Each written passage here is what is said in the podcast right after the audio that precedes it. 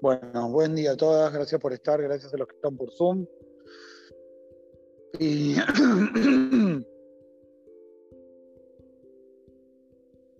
esta pelea es una de las complejas como padres para entender, porque uno se hacía la idea de que a Itzhak le iba a salir todo redondo, y a Itzhak le salen, le nacen Jacob y Esab, y uno dice, wow, ¿qué pasó? Se supone que en la casa de Itzhak todo tenía que salir perfecto.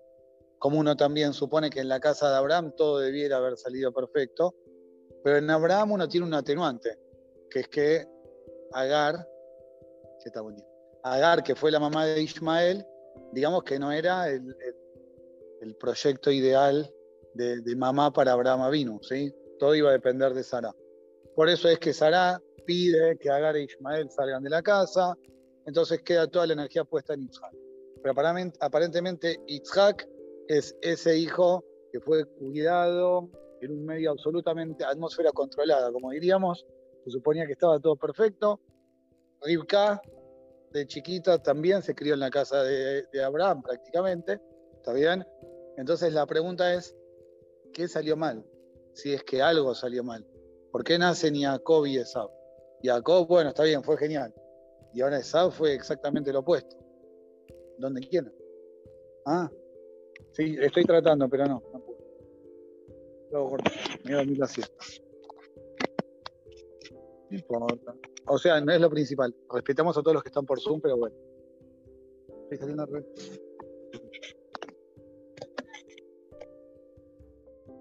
Mucha tecnología. Ya está. Caso.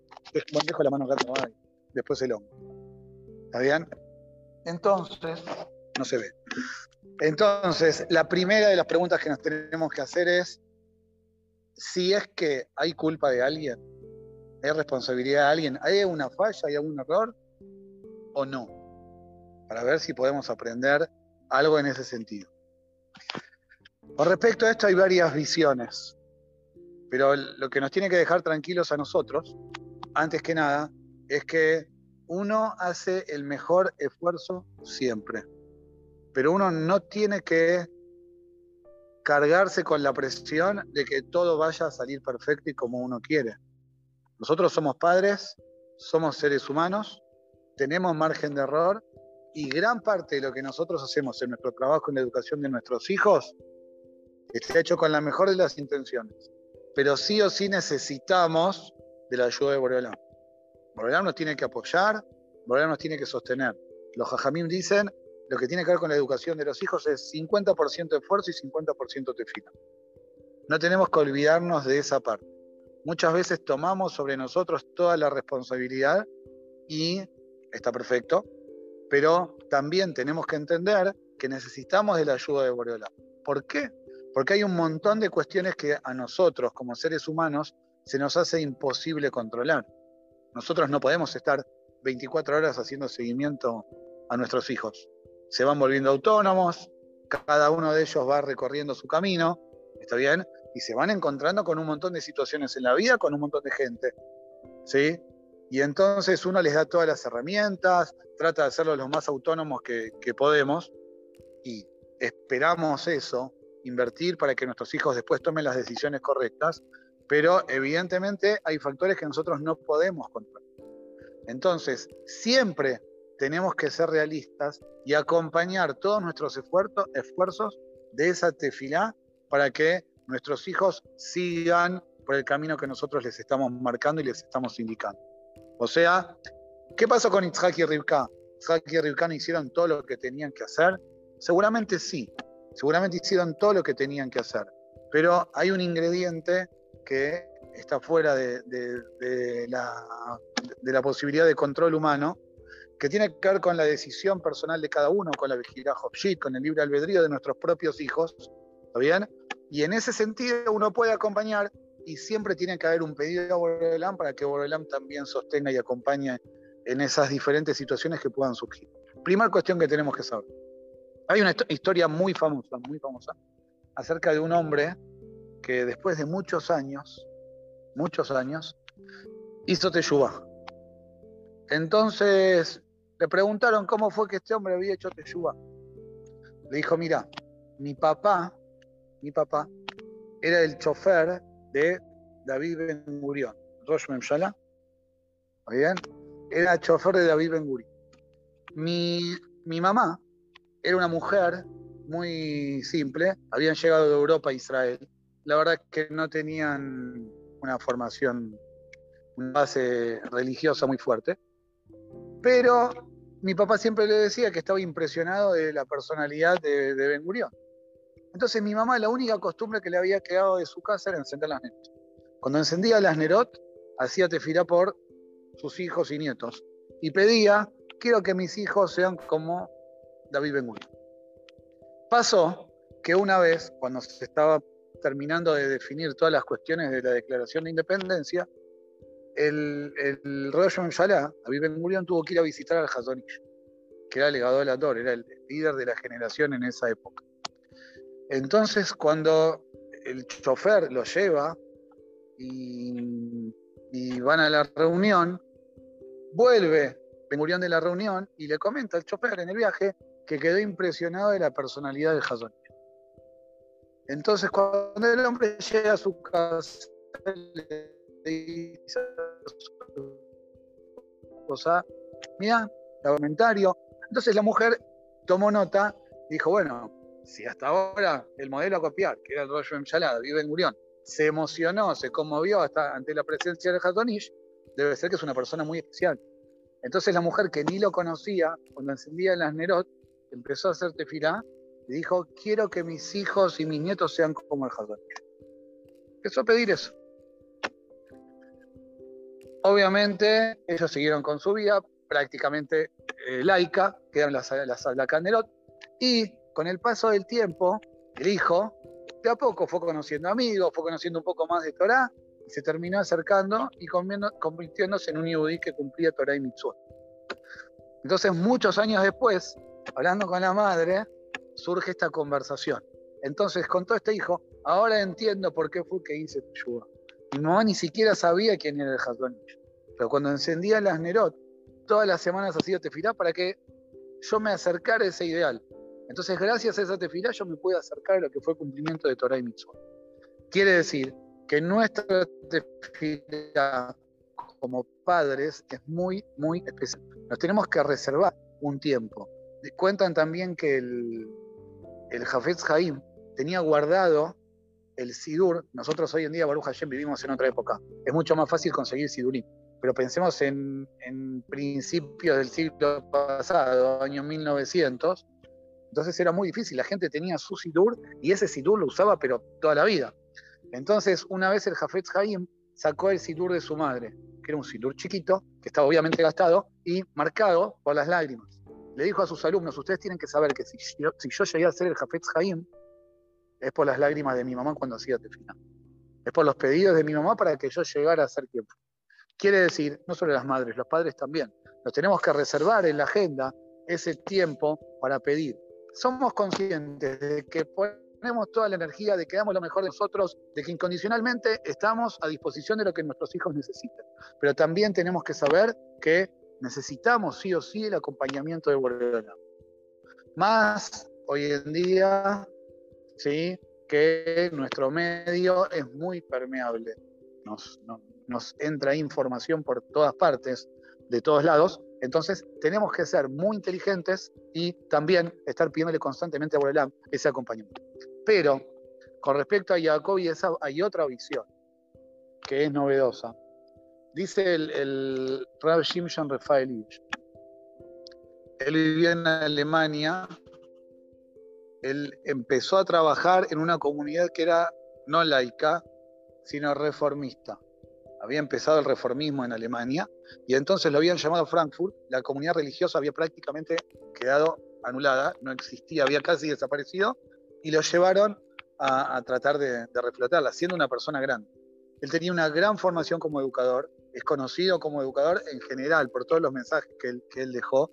Él tiene una interpretación sobre la Torah, un piruya la Torah. Y del piruya la Torah él dice tal vez, tal vez, el problema con Jacob y Esab fue que el sistema que aplicaron los Sabot, Haki y Rivka, era idéntico. Él lo dice más o menos así. Fue un error sentar en el mismo banco a Jacob y a Esab. Jacob tenía una tendencia natural y Esab también tenía una tendencia natural. Pero la educación que se le quiso dar a los dos fue exactamente la misma. La formación que se le quiso dar a los dos fue idéntica. Entonces, esa formación servía para Jacob, le iba como anillo al dedo y le permitió desarrollar todo su potencial, pero en Esab no reconocía sus particularidades de carácter. Y al no reconocer las particularidades de Esab, al intentar muchas veces, por decirlo de alguna forma, aplacar la naturaleza del ser humano, eso es lo que a la larga termina provocando una reacción, ¿sí? que muchas veces es la inversa. Entonces quiere decir él, el problema de, Itzhak y Rivka, si lo podemos decir por plantearlo de alguna forma, fue no ser flexibles al concepto y a la idea de que cada uno de nuestros hijos es diferente.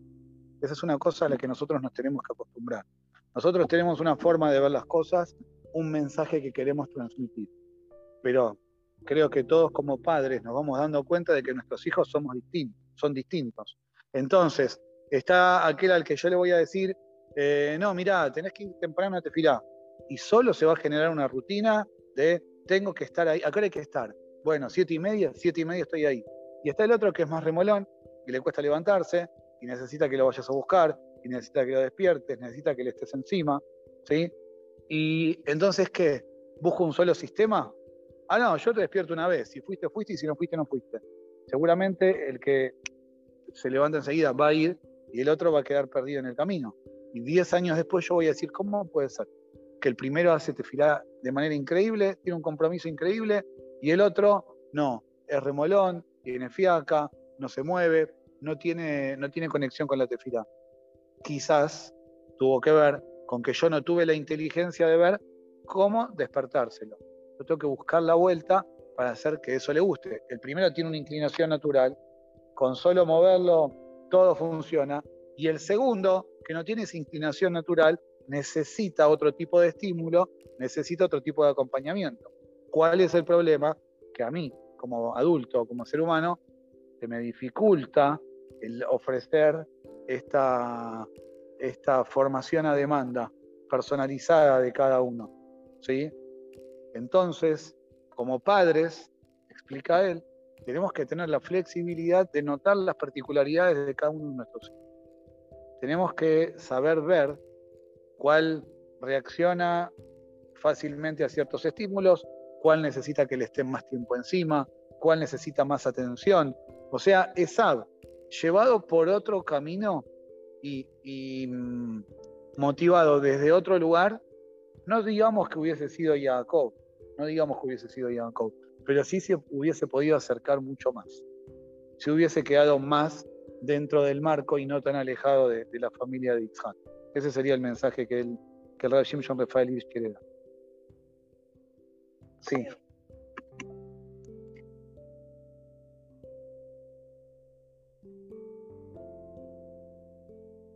Perfecto. Ahí está. Vamos a ver. El Pasuk dice, es el segundo paso. El Pasuk dice que cuando Rivka va a lo de Shemi Ever,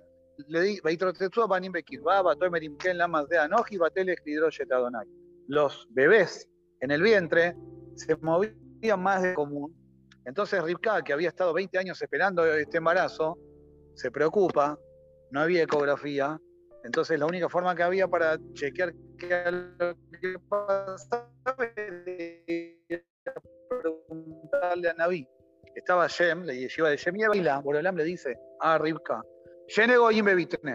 hay dos naciones en tu vida, dos filosofías de vida. Y dos pueblos se van a desprender de tus entrañas. Ulom, y. Uno va a ser más fuerte que el otro. Va a haber una lucha constante, sube y baja. No hay estar a la par. Uno va a estar arriba y el otro va a estar abajo y así constantemente. Y acá viene la parte que hace arriba del pasuk y que va a contestar la pregunta. ¿Verdad? Y a y el mayor va a servir al menor. El mayor, Esab, va a estar al servicio del menor, de Jacob. ¿Alguien vio que eso se cumplió? Esab está al servicio de Jacob. En algún momento de la historia, Esab estuvo al servicio de Jacob. El final del Pasuk no se entiende. ¿Está bien o no? Históricamente siempre Esab estuvo tratando de, aun cuando estuvimos en Israel con Betamikdash, Esab siempre que pudo meter ficha, trató de meter ficha. Tuvo que aguantarse, pero no es que estaba a disposición. Nunca nos llegó un mensaje de, desde Roma, miren muchachos, a ver lo que necesiten, les damos una mano. Por ejemplo, estar al servicio de... ¿Cuál es la idea? ¿Cuál es el concepto? Hagamos otra pregunta y contestemos las dos juntas. Es muy extraña la relación de Itzhak con Esab. Llama la atención. Itzhak tiene preferencia por Esab. La explicación literal del Pasuk es que Esab lo engañaba, le vendía otra historia. ¿Está bien? Pero es raro. Itzhak tenía ciento, en esa época tenía, cuando va a las Verajot, 123 años, no era un nene de pecho el que se lo pudiera engañar. Claramente, de manera evidente, eh, algo percibía. Y el mismo Itzhak es el que llama a Esab para darle las Verajot. No se entiende el porqué de esta preferencia, no se entiende cuál es el sentido de darle las Verajot a un hijo que aparentemente era díscolo, por plantearlo de alguna forma. ¿Está bien? Entonces, la explicación que da el Rav Shimshon Repairich es que Yitzhak se dio cuenta de la naturaleza de Esau. Esau ya era grande y Esau ya había empezado a trazar su camino. Entonces, Yitzhak dijo, tengo dos formas de relacionarme con él. Una forma es cerrarle la puerta. Es que vos por tu lugar, yo por el mío. Pero lo pierdo definitivamente. Entonces, Itzhak pensó en un plan B. Dijo, ¿cuál es el plan B? ¿Cuál es el plan B? Conocemos que, por ejemplo, Jacob tuvo dos hijos que se complementaban. ¿Quiénes eran? Isahar y Zebulun. Isahar y Zebulun se complementaban. Isahar se dedicaba a estudiar Torah, a, todo lo que tenía que ver con lo espiritual, y Zebulun, que también se dedicaba a eso, pero además era el que se encargaba de trabajar, era el, el, marino que salía a, comerciar tenía un trato tranquilo, estudiar Torah y Zebulun lo sostenía, económicamente lo, lo solventaba. Ese era el arreglo entre ellos. Entonces vino Isaac dijo, mira, esa a, Jacob no va a poder llegarse. Quizás por lo que dijimos antes, porque no se lo agarró bien en, los primeros tiempos, en los inicios. Entonces Isaac dice, ¿qué hago? Yitzhak dice, lo voy a tener al lado. ¿Para qué lo voy a tener al lado? Para que a la larga, para que a la larga, Esab sea el sostén de Jacob. ¿Esab qué es? ¿Un, guerrero? ¿Tiene, tiene ese, ese ímpetu por, por, ir al frente? Perfecto. Que Jacob pueda estudiar Torah tranquilo. Y Esab sea el que lo proteja, el que lo cuide, el que lo apoye, el que le dé una mano. ¿Está bien? Y que sea una relación por decirlo de alguna forma, simbiótica, en la que los dos salgan beneficiados. Entonces, todavía esa lo tenemos eh, al alcance, lo tenemos dentro de nuestro marco, y encima está haciendo algo positivo, que es sostener y apoyar a Jacob. La idea era que se combinaran las dos fuerzas. Entonces, por eso, el que Boreolam le dice, rabia a Bolsaid, a la larga, a la larga, cuando venga el Mashiach, ¿cuál es la idea? Que a Israel pueda dedicarse a lo que es Torah, seguir existiendo, entiendan que nosotros como pueblos representantes de Borelam, sirviendo a Kadosh Baruj beneficiamos a todos. A todos nos sirve. Entonces las demás naciones del mundo nos van a apoyar para que lo podamos hacer con paz y tranquilidad. ¿Sí? Entonces ese es el ideal que Shem le dice a Rivka. Son dos mundos, son dos concepciones absolutamente distintas. ¿Está bien? La idea cuál es? La idea es que la concepción del mundo de Esab se ponga al servicio de la de Jacob, que rabia a Mientras Esab decida hacer su propio camino, va a pasar todo lo anterior. Yenegoim Bebitnej, Yenele Umim y Paredo, van a ser dos pueblos absolutamente opuestos. Ulom Milom y Ematz, va a haber una guerra constante. Pero a la larga, en definitiva, ¿cuál es el plan ideal? Que Rabia Abol Said, que Esab pueda poner al servicio de Jacob toda su capacidad. Y por eso es que Itzhak lo llama a Esab para darle verajot. Porque Itzhak le prepara verajot a Esab para que las reciba. Y para que toda esa verajá, esa abundancia y esa, esa fuerza espiritual que recibe de parte del Padre pueda en determinado momento ponerla al servicio de Jacob.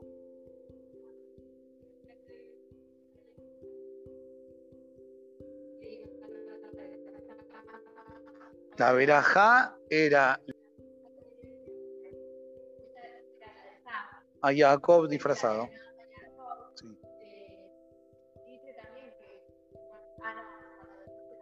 Al Jarbejati es la final. Es, es, la final. Donde le dice a Esab que él va a ser el encargado de defenderse por ese lado. Pero, pero, Itzhak. ¿Seguro?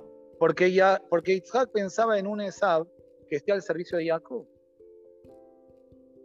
Un Esab que, que, que, no que no decide tomar un papel. A ver, si Esab decidía tomar el papel secundario de soporte de Jacob, ¿sí? el arreglo era perfecto. La relación era perfecta, estaba todo acomodado. De nuevo, era un plan B. El plan A hubiese sido que Esab no se descarriara. ¿Bien? Por H o por B, por lo que dijimos, Esab se termina descarriando. Una vez que Esab se descarría, entonces, ¿qué hacemos? Viene Itzhak y dice, bueno, quiero tenerlo a la mano y quiero ver si lo puedo poner al servicio de Jacob. Dicen Jajamín, ¿qué es lo que no se, entendió? Sé que es complejo, pero se entendió. Entonces no es que hay un, destino ya fijado, si hay una naturaleza, si hay una inclinación. La Gemara dice, bueno, está escrito acá, Bayetzer Rillon Almoní, Esau nació todo colorado, pelirrojo. Rashi dice, es un simán de que va a ser Yospek también es una señal de que iba a ser eh, un, guerrero, en que iba a derramar sangre. Cuando Shemuel en el Naví va a ungir a los hijos de, de, de a buscar quién es el rey, dice que lo ve venir a David y lo ve que era Yefe Naim Almoní. Tenía lindos ojos y que era colorado, era pelirrojo. Dice el Midrash, cuando Shemuel lo ve venir, se empieza a preocupar. Dice, ¿por qué? Porque el hecho de ser, no tengo nada contra los pelirrojos, ¿sí? Si nosotros nos... Ahí está, ahora vamos, ahí vamos, ahí vamos, esa es la inclinación. Entonces, tiene inclinación al derramamiento de sangre. Entonces Shemuel se preocupó, va a ser, un, va a ser sanguinario. Entonces Borolam le dice, no es Siefenaim. ¿Qué quiere decir que es Siefenaim? Lindos ojos. Dice el Midrash, Enea Edad, los ojos de Am Israel, ¿quiénes son? el Sanedrín. David Amelech nunca va a hacer una guerra sin autorización previa del Sanedrín. O sea, toda esa capacidad de, guerrero, ese ímpetu que él tiene de manera natural, lo va a subyugar a la voluntad del Sanedrín. ¿Se entiende? Y es más, la Gemara cuenta, la Gemara cuenta que una vez a Israel le fue a plantear a David, mira David, crisis, ¿qué hacemos? Sorgea Mejame Rubim. La gente necesita que le solucionemos el problema económico. Viene David Amelech y da la autorización. Primero dice, bueno, ayúdense entre ustedes. Le dice, no alcanza. No, no, da abasto. Entonces le dice, bueno, Pashtu y de salgan a la guerra. Salgan a la guerra. No hay otra forma, salgan a la guerra. Conquisten territorio y con con el botín sostengan a la gente. Dice, después de consultar a David, ¿qué hicieron? Le fueron a preguntar al Sanedrín. Después de que el Sanedrín autorizó, le fueron a preguntar a quién, el Cohen Gadol, el Urim Betumim. Y después de que el Sanedrín y el Cohen Gadol autorizaron la orden del rey, llamaban a Agitofel, que era el, consejero de guerra, el ministro de defensa, para que organizara la estrategia para salir a la guerra. ¿Está bien? O sea, ¿qué quiere decir? Que David Amelech, a pesar de que tenía esta naturaleza de guerrero y este ímpetu y esta fuerza, estaba subyugada a la voluntad de la Torah. Por eso la Gemara dice que el que nace bajo la influencia de Marte existe, ¿sí? Aún, para la Torah existe la influencia de, los Mazalot. El que nace bajo la influencia de Marte es un simán, es una señal de que va a ser Shofech Dami, de que va a ser, va a tener inclinación por el derramamiento de sangre. Entonces dice la demora, ¿y qué hacemos? No, por el color, no solo por el color, ¿eh? por, la influencia del planeta en el día en el que nació. ¿Qué hacemos? ¿Lo metemos en la cárcel preventivamente? ¿Qué, solución hay? Dice la Gemara, dice la Gemara, que canalice esa naturaleza que tiene y que sea, por ejemplo, Yohet o Moel o médico. ¿Está bien o no? ¿Qué es lo que dice la Gemara? Existe una inclinación natural. Esab tenía el futuro sellado, ya estaba definido. Esab no tenía la chance de elegir no ser el asesino que fue. Sí, ciento por ciento. Ah, bueno, pero ¿qué hago con esa inclinación natural? Obvio. ¿Qué iba a terminar pasando? Ayem sí lo sabe, pero Ayem nunca se inmiscuyó en las decisiones que fue tomando Esab. Esa pregunta la tenemos nosotros. O sea, Ayem sabe si yo hoy a la tarde voy a hacer ninja o no. Sí, sabe. Pero ¿sabes si yo, ¿se entiende? Él condiciona mi elección. Ayem o sea, Ayem sabe que yo voy a hacer minja. Está escrito que yo voy a hacer minja, supongamos. Pero eso quiere decir que Ayem me obligó a elegir hacer minja. No. Ayem sabe lo que va a pasar, pero no porque haya preescrito el futuro. No es que está sellado. Hashem sabía que iba a pasar con Esab. Sí, sabía que iba a pasar con Esab. Pero Esab en todo momento tuvo la posibilidad de elegir. A Esab nunca se le quitó la posibilidad de decidir. ¿Se entiende? Claro, pero entendamos que el que Boreolam le haya dicho a Rivka, mirá, Esab va a ser así, así, así así, no quería decir que Esab no podía elegir no ser. No podía buscar canalizarlo en otro sentido. Y de, esto quiero hablar ahora. ¿Se entiende? Eh, como dijimos recién, la Guimara dice que hay una inclinación. ¿Qué tiene que ver? Así dice la Guimara sobre, sobre el color del pelo. ¿Está bien? No hace falta generalizar, pero sí aparentemente hay una inclinación. ¿sí? Es como que gente con, con más energía, con más ímpetu, con más fuerza. O con, dependiendo del día en el que nació, con la influencia de así se le llama, de Marte, que es el planeta rojo, ¿no? Además lo llama Mazal Ma'adim, es el, que representa el color rojo. Incluso para los Goim, ¿está bien? Marte era el dios de la guerra. Me quiero meter en, mitología, pero ¿está bien? ¿Por qué? Porque copiaron esa connotación de lo que Jajamim dijeron. Después lo copiaron, pero Jajamim lo conocen como real. Entonces, la pregunta es, nosotros como padres, ¿qué tenemos que hacer con lo que notamos que son inclinaciones naturales de nuestros hijos. Hay rasgos de carácter, hay formas de ser que son innatas. Cada uno de nosotros es distinto, cada uno de nosotros es un mundo. Nosotros no vamos a poder formatear a nuestros hijos a nuestra imagen y semejanza.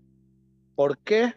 Porque son personas diferentes, son neyamot diferentes, y esas neyamot tienen otra espiritualmente tienen otra composición. Nosotros no podemos ir contra esa naturaleza. Lo que nosotros como padres tenemos que hacer es potenciar esos rasgos de carácter y canalizarlos para el lado positivo. Eso es lo que nos muestra Itzhak. Esa pregunta que teníamos de, che, ¿cómo hacemos con Itzhak? ¿Por qué Itzhak le tiene esta preferencia a Esab? ¿Por qué busca tenerlo al lado? ¿Por qué le quiere dar las verajot? Porque Itzhak entendía que esa era la única estrategia que le quedaba a su alcance para mantenerlo cerca y toda esa fuerza que Saúl tenía, que la terminara canalizando para el lado positivo, poniéndola al servicio de Jacob. También le salió mal, pero peor hubiese sido, peor hubiese sido si Itzhak buscaba llegar hasta el final con un Esab igual a Jacob, o lo mm, ignoraba y le decía, bueno, ¿sabes qué? Sos la oveja negra de la familia, así que corto mano, corto fierro, si ahorita no me acuerdo, vos por tu camino y yo por otro.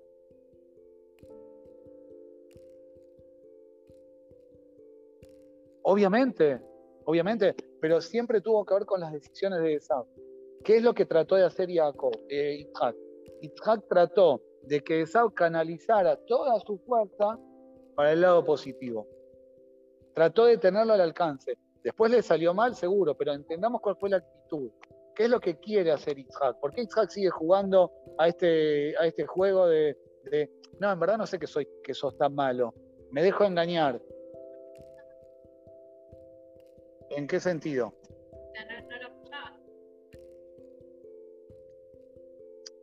o sea, ¿por qué tenemos, bueno, podemos decir, o sea, no quiero criticar podemos, eh, le dijo anda a buscar la verajá también la verajá podemos decir, podemos decir que tal vez, el, así dicen Jajamim, no lo digo yo. Bueno, eh, igualmente el Rabish dice que nosotros tenemos que saber que los sabot eran seres humanos de carne y hueso. Porque muchas veces uno los idealiza, entonces yo idealizo a los sabot y los pongo demasiado arriba, entonces cuando a mí me digan, ¿por qué no te mirás en el espejo de Abraham? ¿Por qué no sos Gomel Hasadim como él? ¿Por qué no vivís la vida con el compromiso de Isaac? ¿O por qué no te, no te antepones a las dificultades como Jacob? ¿Y por qué ellos eran de otra madera? Eran de otro planeta, eran extraterrestres. ¿Qué quieren de mí? Entonces, el Rav Shimshon Rafael dice, por eso la Torah, incluso cuando los Sabot, Hasu y Shalom se equivocaron, la Torah no tiene ningún tipo de reparo en decirlo. Exactamente. Porque, exactamente, porque si no, si yo no viese que Abraham Avinu se pudo haber confundido, que Moshe Rabenu se confundió, que Moshe Rabenu se confundió, entonces yo puedo tener dos actitudes. O decir, esto no es para mí, yo a esto no juego, ¿bien? O eh, decir, eh, bueno, yo estoy así, terminó. ¿Se entiende? Entonces, la Torah nos marca los errores. Puede ser que ese haya sido uno de los errores. La preferencia de un lado y la preferencia del otro también genera... Pero esto ya había empezado antes. Porque el Pasuk dice que el Pasuk dice, Yitzhak tenía inclinación por Esab y Rivka tenía inclinación por Jacob. Es natural que uno como, como ser humano tiene más afinidad tal vez con alguno de, sus hijos que con otro. Es más, Jajamim dicen que por lo general uno tiene más afinidad con los hijos que son diferentes a nosotros. Con los que son muy parecidos a nosotros, porque choco y me veo reflejado. Si yo soy ansioso, lo digo, lo digo con conocimiento de causa, si yo soy ansioso y mi hijo es ansioso, me revienta su ansiedad, pero el problema es que yo me veo en el reflejo. Entonces yo digo, pará, me molesta que él sea ansioso. Ah, pero yo soy igual. Entonces me pone a mí en evidencia. Entonces uno muchas veces tiene la inclinación por el que es tal vez más parecido a nuestra pareja. Primero porque nuestra pareja la elegimos. Muchas veces nosotros no elegimos cómo ser a nuestra pareja sí la elegimos y ellas se parecen a nuestra pareja. Y segundo, porque ponen en evidencia nuestros errores y nuestras falencias. Entonces, nosotros les exigimos que cambien y corrijan lo que nosotros no. Esa es la perdón, esa es la frustración.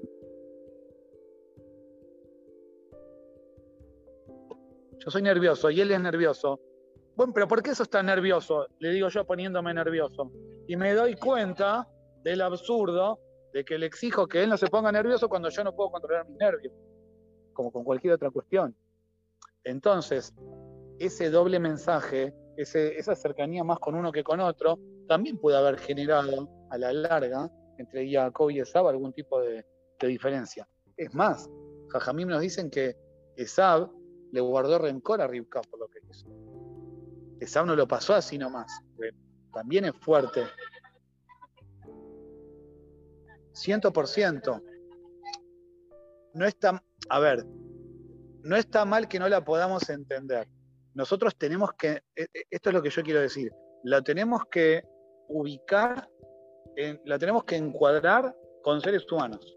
Si nosotros estuviésemos hablando de, de Malahim, no entiendo a Isaac, no entiendo a Rivka, no entiendo a Jacob y no entiendo a Esau, no entiendo a nadie. No entiendo a nadie.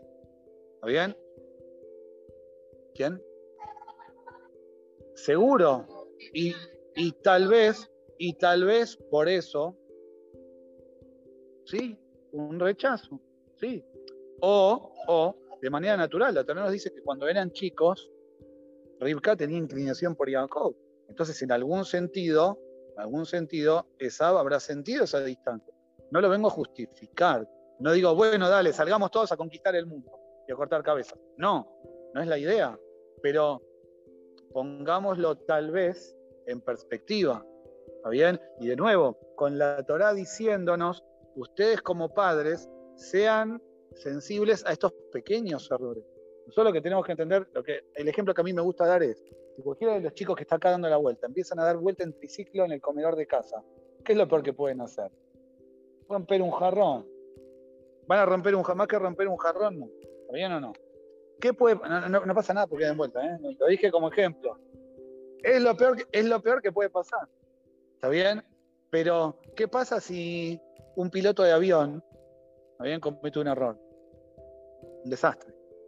Desastre. Nosotros tenemos que entender que Itzhak y Rivka eran seres humanos como nosotros, de carne y hueso. ¿Está bien? Pero obviamente, la Gemara dice, Usibam y Sarameod, los que están cerca de Boreolam, una diferencia como la del espesor de un pelito, ya hace un cambio muy significativo.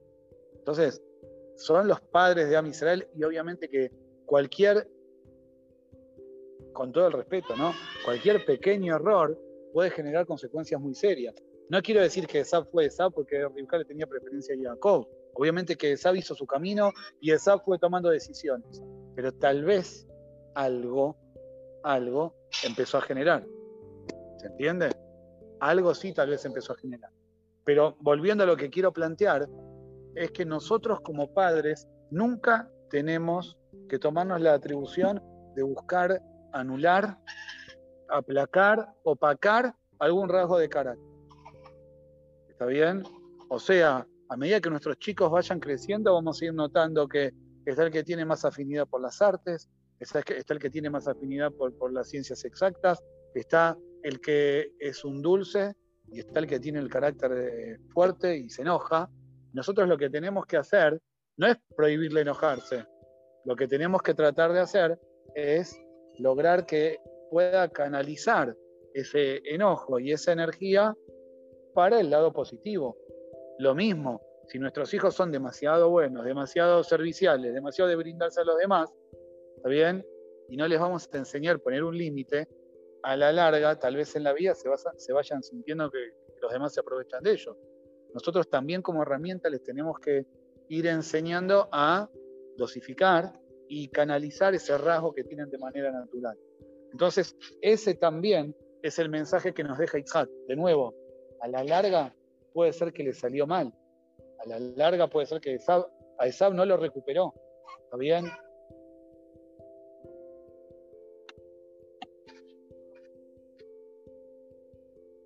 No, yo le tengo que enseñar, le tengo que enseñar que se defienda. Perfecto. Le tengo que enseñar que hay un espacio, le tengo que enseñar que hay un espacio para ser chistoso. Hay momentos en el que jugamos y momentos en el que somos serios. Y mi hijo por ser chistoso. Claro, vos vas a seguir siendo chistoso, pero tenés que saber acomodarlo y dosificarlo. Como cualquier rasgo de carácter. Si yo soy una persona responsable, ¿está bien que sea responsable? Sí, pero si esa responsabilidad que tengo me va a generar una tensión extra y voy a vivir estresado con los pelos de punta y voy a hacer un manojo de nervios todo el tiempo por lo autoexigente que soy, obviamente esa autoexigencia me está haciendo mal y tengo que aprender a canalizarla.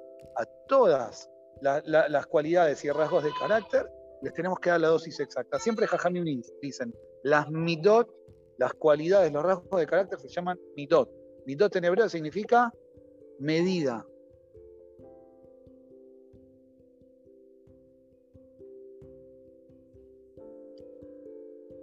Bueno, primero, primero. Bueno, primero. A ver, primero. A ver. Primero. Eh,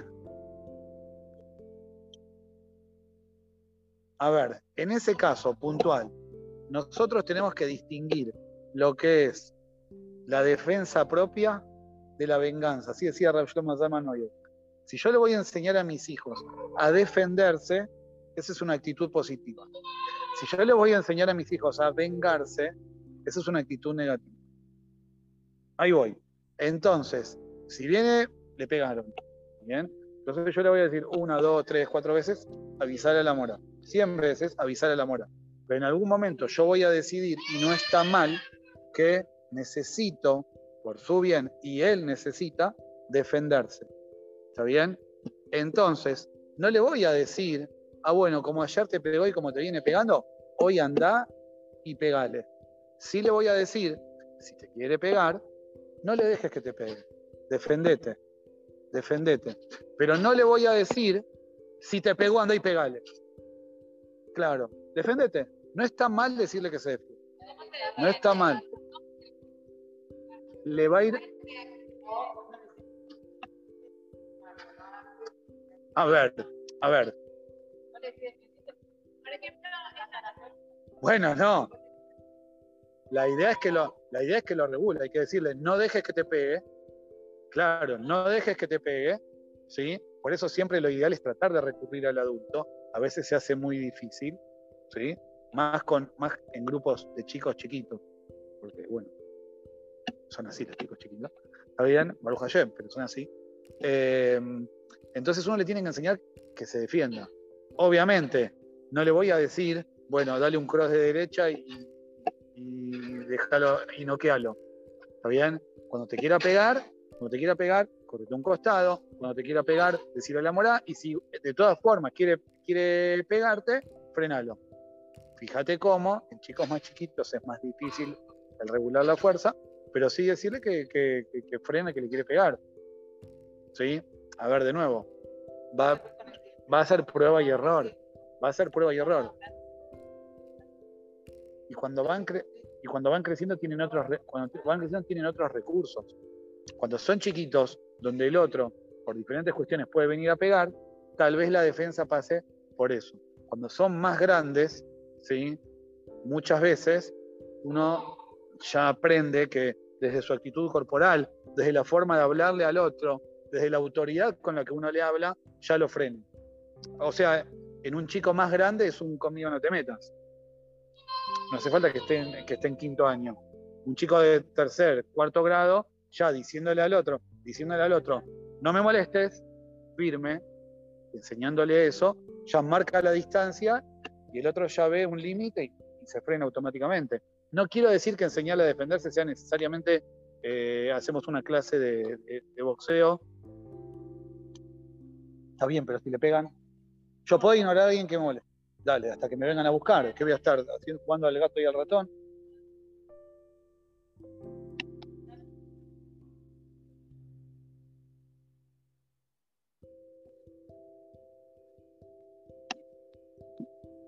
Claro, claro, claro. Lo que nosotros, claro, pero ahí está.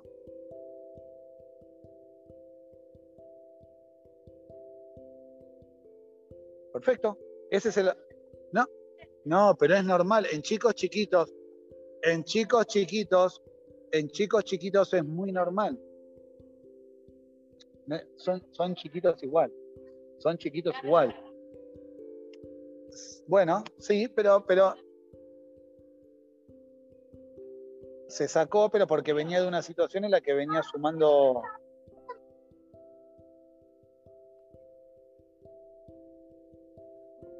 Perfecto. No, está perfecto.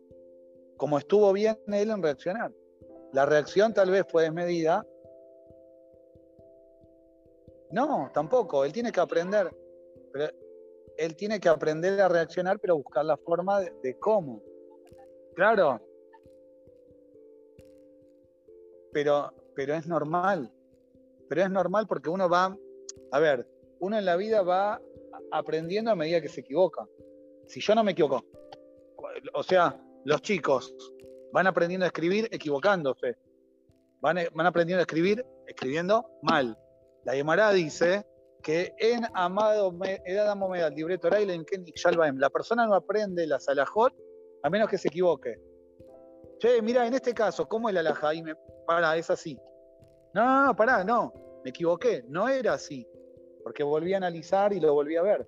En cualquier aspecto de la vida, como, decían recién, hay un proceso. No es que de repente va a aprender a defenderse, de repente va a aprender a poner distancia. ¿Está bien? Uno tiene que ir buscando el, término medio, pero sí uno tiene que enseñar a defenderse. No te voy a decir andá y pegale, andá y noquealo, andá y mordelo, pero sí no dejes que te pegue. Y él va a ir buscando la forma del, del no dejes que te pegue pero sí transmitirle y enseñarle que tiene que reaccionar, porque es su forma de hacerse respetar también, porque si no se van a acostumbrar a que, ah, bueno, vamos contra él que igual no hace nada, vamos contra él que no reacciona.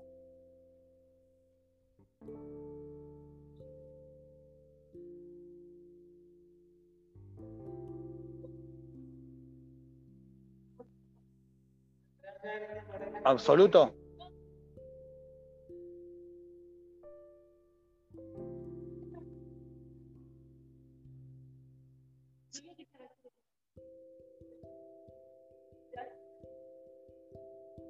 Eh, es un recurso.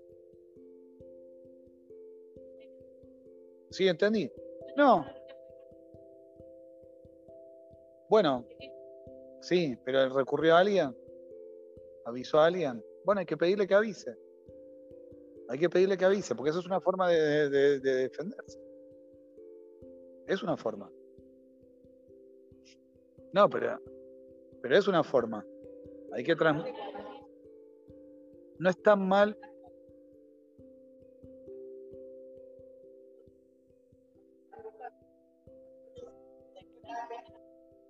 Pero aparte también, pero también, pero también ella siente que no, tiene recursos. que impunemente alguien puede molestarme y claro, por ella misma.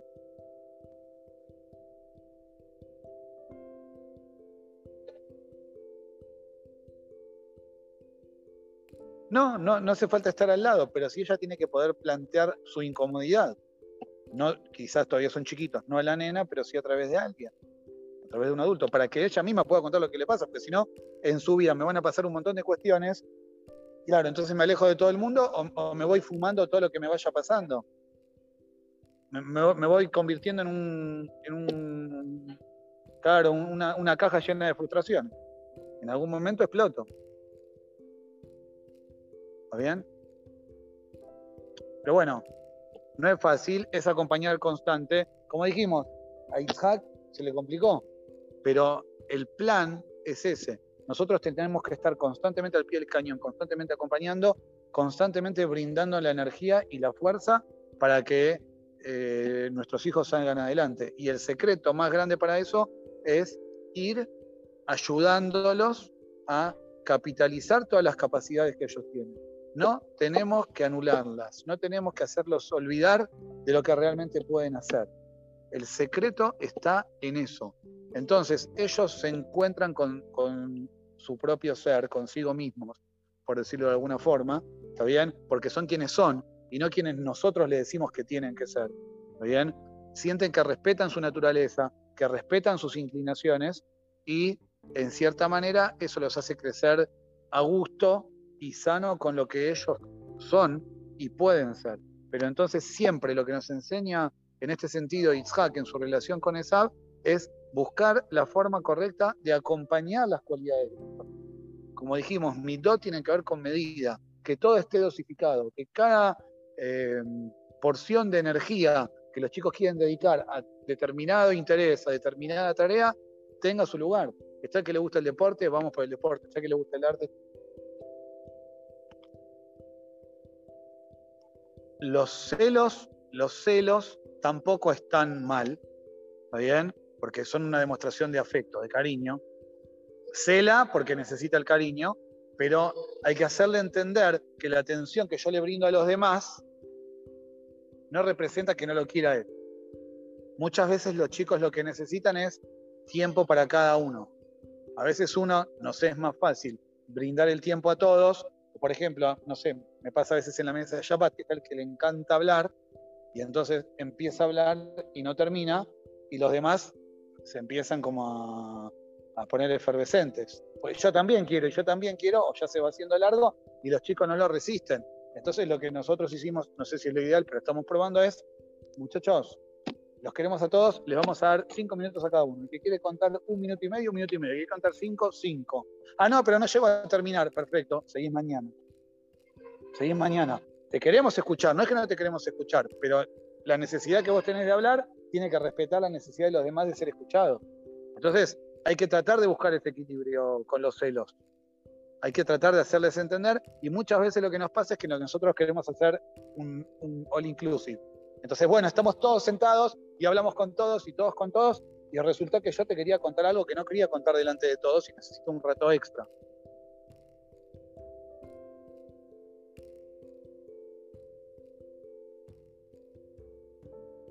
Depende de lo que ellas necesitan.